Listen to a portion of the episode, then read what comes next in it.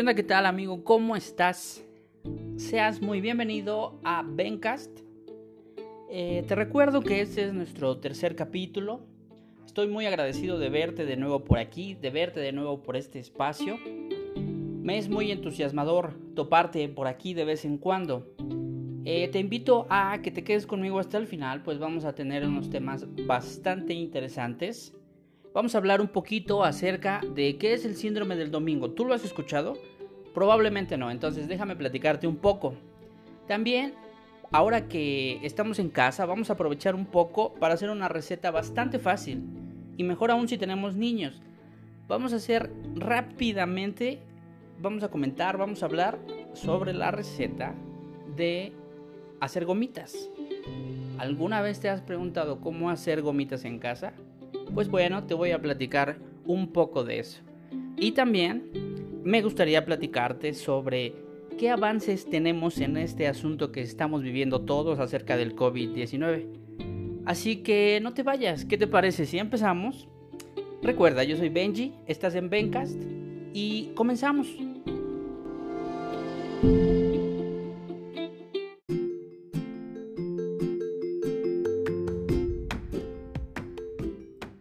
Me preguntes exactamente por qué, pero casi podría jurar que alguna vez has pasado por lo que ahora te voy a contar. Imagina que has tenido un fin de semana increíble o tal vez aprovechaste sábado y domingo para salir de paseo.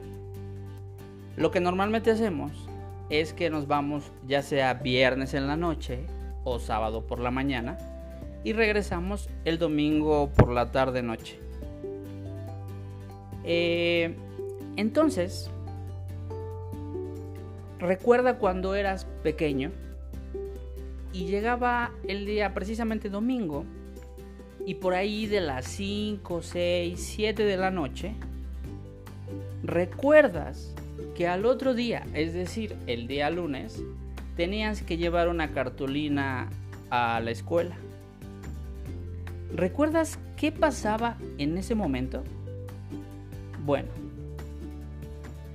pues sí, todos, absolutamente todos entraban en pánico.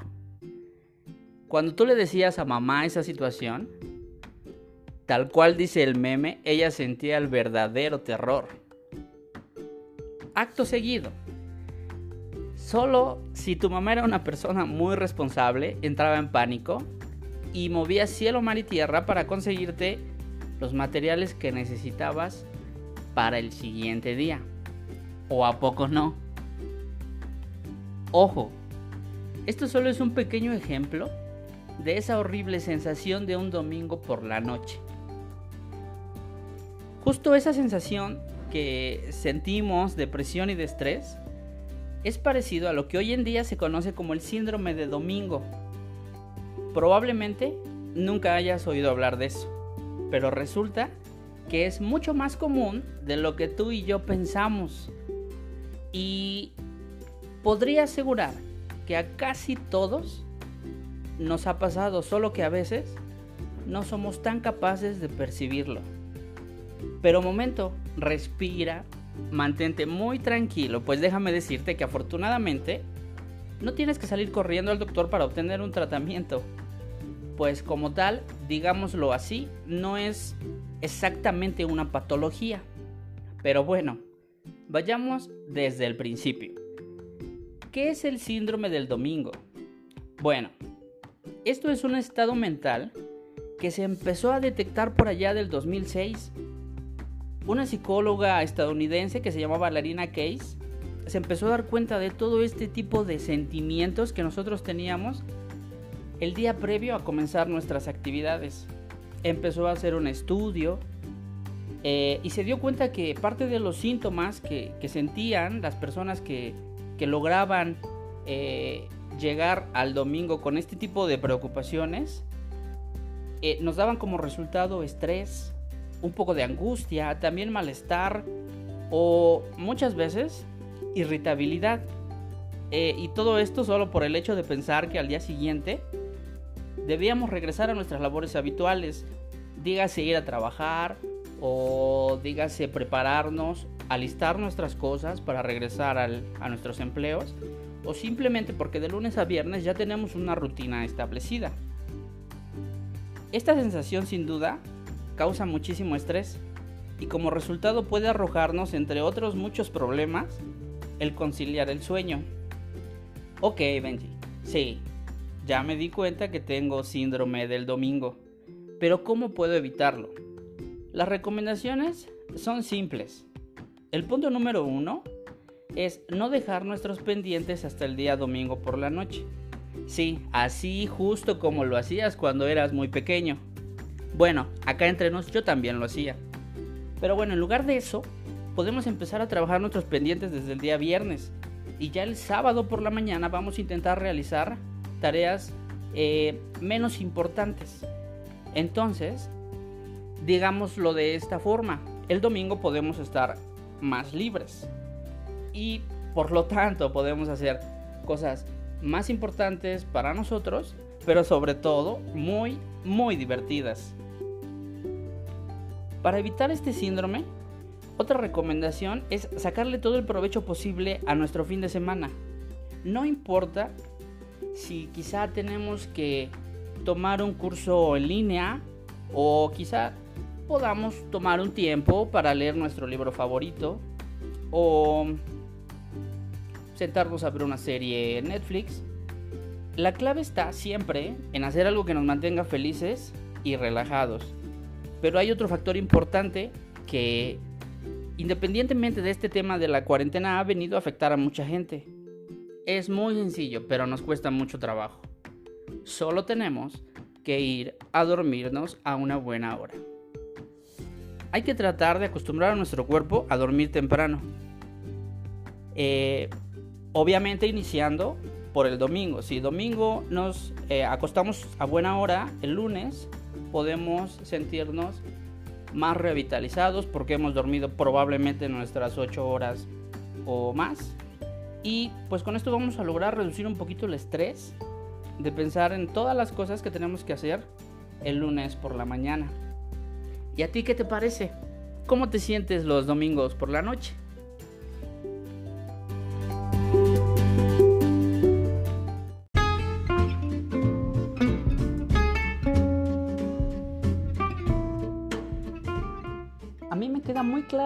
Una cosa. Eh, todos tenemos algún tipo de debilidad. Mira, te platico. Una de mis debilidades principalmente es mi esposa. Bueno, aparte de mi esposa, otra debilidad más es mi hijo. Pero hay una tercera debilidad que nada más no me puedo quitar de encima. A que ni te la esperas. Y sí, son las gomitas. Y es de que a la hora de escoger una golosina, la oferta es grandísima. Hay una variedad impresionante. Pero las gomitas, si no es tu caso, el mío sí, tienen un lugar bastante especial en mi corazón. Y es de que a donde tú te pares, las puedes encontrar enchiladas, o un poco ácidas, o más azucaradas de lo normal. Y es de que, imaginemos, esa textura entre que suave y un poquito dura hace que casi sea imposible comerte solo una. Entonces, como sabemos que el paquetito de gomitas que tú compras en la tienda es muy poca, déjame enseñarte una manera fácil de satisfacer ese pequeño antojo que tienes. Si bien nada como las originales, pero bueno, esto puede ayudarnos un poco a, a quitarnos ese antojo. Así que déjame platicarte cómo hacer gomitas en casa y sobre todo sin gastar mucho dinero. La base principal de estas gomitas es el colágeno. Entre otras cosas, el colágeno eh, es un elemento que conforma los huesos, los cartílagos y la piel de todo nuestro cuerpo. Además puede retrasar y revertir la degradación en la piel, así que ya tú sabes. Bueno, solo necesitamos dos ingredientes. El principal son sobres de 120 gramos de gelatina Puede ser de piña, de mango, de uva o etcétera, el sabor que a ti se te antoje. El otro ingrediente es azúcar o tal vez un poquito de chile Miguelito o un poco de chile Pekín, ya tú decidirás. Solo tenemos tres pasos. El paso número uno es poner a calentar medio vaso de agua, ya sea en tu horno de microondas o en el fuego de la estufa. Y al mismo tiempo vamos a ocupar, tal vez a manera de consejo, estos moldes en donde hacemos hielos en la nevera, podemos ocuparlos. ¿Qué hay que hacerle a estos moldes? Primero vamos a ponerles un poquito de aceite, solo es para que no se peguen al molde. El paso número 2 es vertir los sobres de 120 gramos de gelatina en nuestra agua. Tenemos que mezclar bastante bien, sin olvidar que se tiene que disolver por completo. Ojo, si tú ves que no se está disolviendo como quisieras, puedes meterlo un ratito más a calentar para que todo quede perfecto. El paso número 3 es vamos a dejar toda la mezcla que ya habíamos hecho anteriormente en nuestros moldes para que así cuajen un poco. Ya que han pasado aprox unas 2 horas, 2 horas y media, vamos a desmoldar y espolvorear el chile o el azúcar que hayamos elegido. Así que ya está, es bien listo, bien práctico y si tienes niños en casa, te juro que te va a encantar. Entonces, pues sí, el paso 4 es que ya estamos listos para comer. En fin, ahora que ya sabes cómo hacer gomitas en casa de una manera muy barata, ¿qué te parece si me haces alguna sugerencia sobre qué otra receta podemos platicar tú y yo, eh?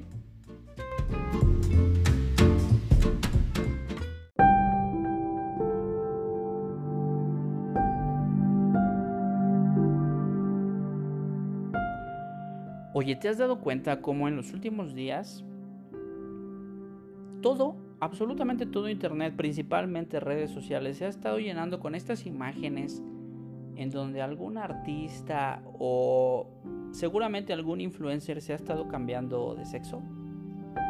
Y es de que vamos a tocar un tema muy especial. Si has estado en las últimas horas en las redes sociales, que no me preguntes cómo, lo puedo dar por hecho que has estado ahí, seguramente has visto ¿Cuántas personalidades están subiendo sus fotos cambiando de sexo?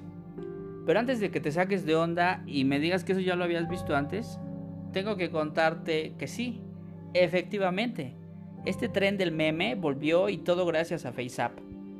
Probablemente ese nombre FaceApp se te haga conocido. Y es de que ya la habíamos tenido algunos meses atrás entre nosotros, entre nuestras redes sociales. Por allá de julio del 2019 se puso de moda es una aplicación rusa y la compañía que se encarga de, llevarla a cabo es Wireless Lab, que además no solamente nos cambia el sexo, probablemente la recuerdes más porque nos hacía ver más viejitos o más jóvenes, depende del caso. Todo esto lo hacía utilizando la inteligencia artificial para ver cómo es que luciríamos de uno u otro modo.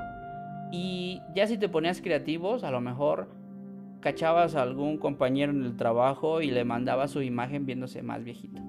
O subías la foto de algún famoso, de algún político, etc. Es por eso que un montón de usuarios en redes sociales, sobre todo Twitter e Instagram, han estado compartiendo los resultados que arroja esta aplicación. Y es de que hay cosas, más cosas que hace aparte de jugar con nuestro rostro. A pesar de ser una buena manera de matar el tiempo, lo tengo que aceptar. Eh, sobre todo en este tiempo en donde la mayoría de nosotros se encuentra en casa, no todo es color de rosa. Y es de que si tú me preguntas, ok, Benji, ¿qué hay con esa información que ha estado rondando que FaceApp se queda con nuestros datos personales? Mira, esta aplicación, según una investigación muy especial que hemos hecho por todos los rincones de la web, utiliza datos personales para que hagamos estas divertidas transformaciones. Y es de que también en el 2019 se comprobó que FaceApp recababa la información del comportamiento mediante otras herramientas. O tal vez las hayas escuchado, las cookies. Así como el contenido de los usuarios. Y todo esto tenía una finalidad. Traerte una experiencia más personalizada. O al menos eso es lo que ellos decían. Lo único que hacían estas aplicaciones era recopilar y enviar datos a las empresas con las que trabajaban para ofrecerte publicidad que te, que te fuera llamativa. Y quizá en este momento estés pensando, bueno, pero todas hacen lo mismo, ¿no? Todas las aplicaciones funcionan igual. Pues prácticamente sí. Sin embargo, a la hora de leer las letras chiquitas de las políticas de privacidad, podemos darnos cuenta que mencionan que también almacenan toda esta información y la procesan en Estados Unidos y otras regiones en donde la empresa rusa, sus afiliados o socios tengan instalaciones.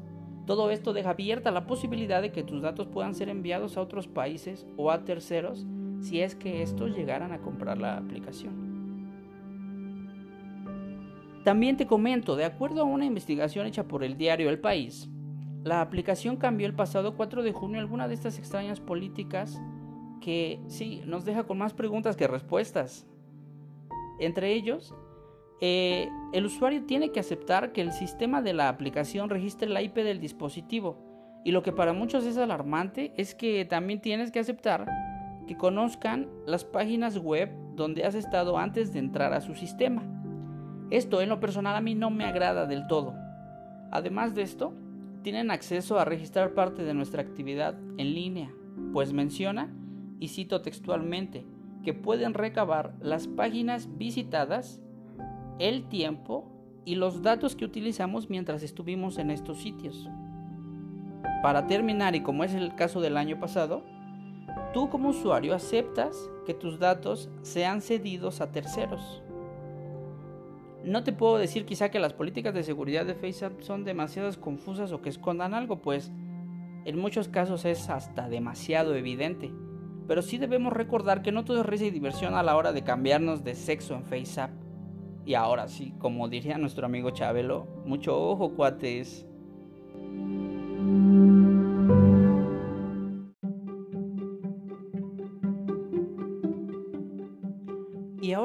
Platicarte algo que probablemente no sepas, pero me encantaría que lo supieras. Y es que investigadores de la Universidad de Oxford en Inglaterra dieron a conocer ayer los resultados preliminares de un ensayo clínico que están realizando todo esto se basa en el uso del inflamatorio de dexametasona en el tratamiento de pacientes con COVID-19. Este es el primer medicamento de varios que se están probando en el mundo que ha tenido bastantes resultados positivos en la disminución de un tercio de la mortalidad en enfermos graves. Y esto significa, explicó el investigador responsable Peter Horby, que se podría salvar a uno de cada ocho pacientes con ventilador y utilizarse de inmediato como terapia estándar. La dexametasona es un producto de muy bajo costo.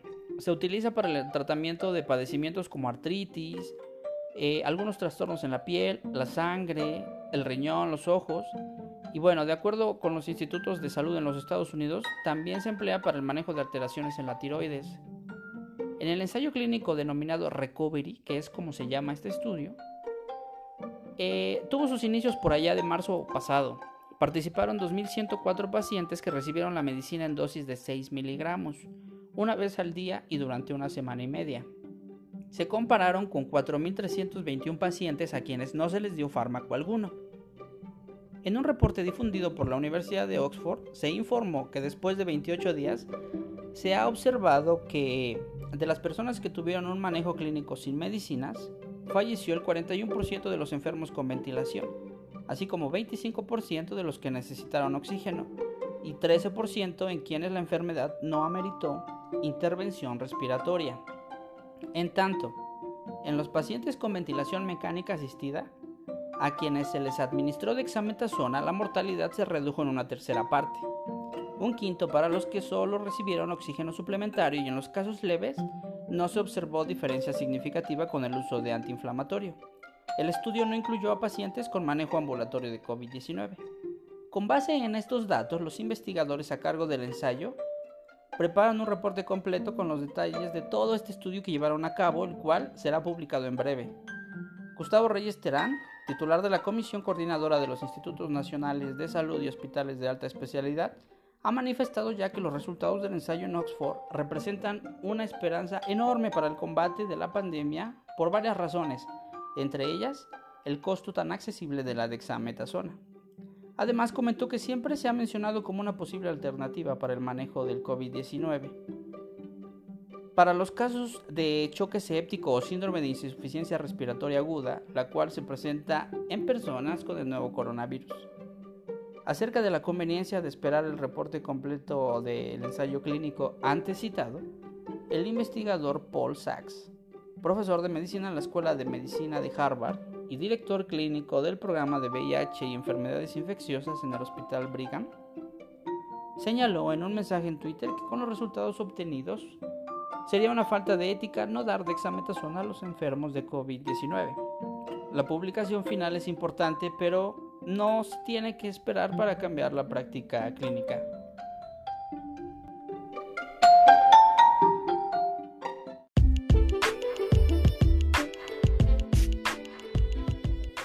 Oye, ¿y qué crees? Lamentablemente el tiempo ya se nos ha terminado. Espero te la hayas pasado muy bien, yo me la he pasado excelente. Recuerda que aquí en México el día de hoy, domingo 21 de junio, celebramos a los papás. Entonces, si tienes la dicha de tenerlo junto a ti, celébralo, abrázalo y apapáchalo mucho. Si no, no hay nada más importante que recordarlo con mucho amor y cariño. Y como sé seguramente que mi papá me va a escuchar, déjame decirte que hasta el día de hoy, mientras soy padre y mientras más crece mi hijo, no encuentro una manera nada racional ni humana de agradecerte todo lo que has hecho por mí y que seguramente vas a seguir haciendo. No olvides que te amo, no olvides que siempre estoy para ti y contigo. Y bueno, sin más, eso ha sido todo por hoy. No olvides que yo soy Benji, puedes seguirme en mis redes sociales como arroba Benji Rolo. Y si me escuchas por Spotify, no olvides dar clic en el botón de seguir para que te mantenga actualizado sobre los capítulos que estrenemos. Muchas gracias, espero te lo hayas pasado genial, nos vemos a la próxima, bye.